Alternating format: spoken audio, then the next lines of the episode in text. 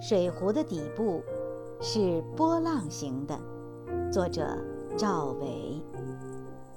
当你走进厨房，看到水壶的时候，你把它拿起来放在手上看一眼，你会发现一个奇怪的现象：水壶的底部竟然是波浪形的。这似乎很奇怪，因为我们炒菜的锅底部是平的，做米饭的电饭煲内胆底部也是平的。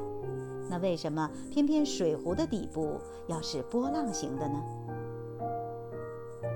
把水壶的底部设计成波浪形，就是为了让壶底与火焰的接触面积变大。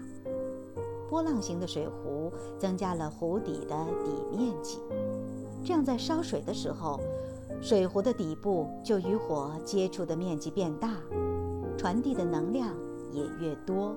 水自然就烧得越快了。